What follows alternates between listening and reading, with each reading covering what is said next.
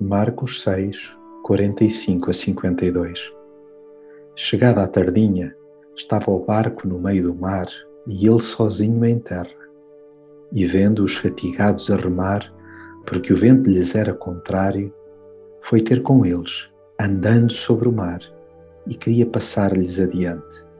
Eles, porém, ao vê-lo andando sobre o mar, pensaram que era um fantasma e gritaram porque todos o viram e se assustaram. Mas ele imediatamente falou com eles e disse-lhes: Tende ânimo, sou eu, não temais. Jesus pôs sempre as pessoas em primeiro lugar. Aliás, ainda hoje procede de igual forma, não alterando em nada a sua generosa praxis.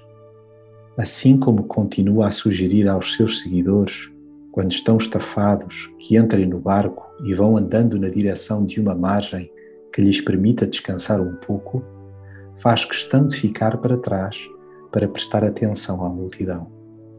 A sua ultrassensibilidade assenta na comunhão estreita com o Pai, que o mantém sempre focado na missão que lhe foi confiada: resgatar vidas humanas. Sim, Ele tem-nos permanentemente debaixo de olho dando-se conta dos ventos contrários que nos impedem de remar para diante. Jesus nunca nos abandona. Antes, caminha sobre as águas agitadas da vida, sussurrando-nos: Coragem, sou eu, não tenham medo. Temer, pois, o quê e para quê, quando basta juntar as peças e lembrar que aquele que multiplicou os nossos parcos recursos no passado aquietará também as tempestades que agora nos afligem.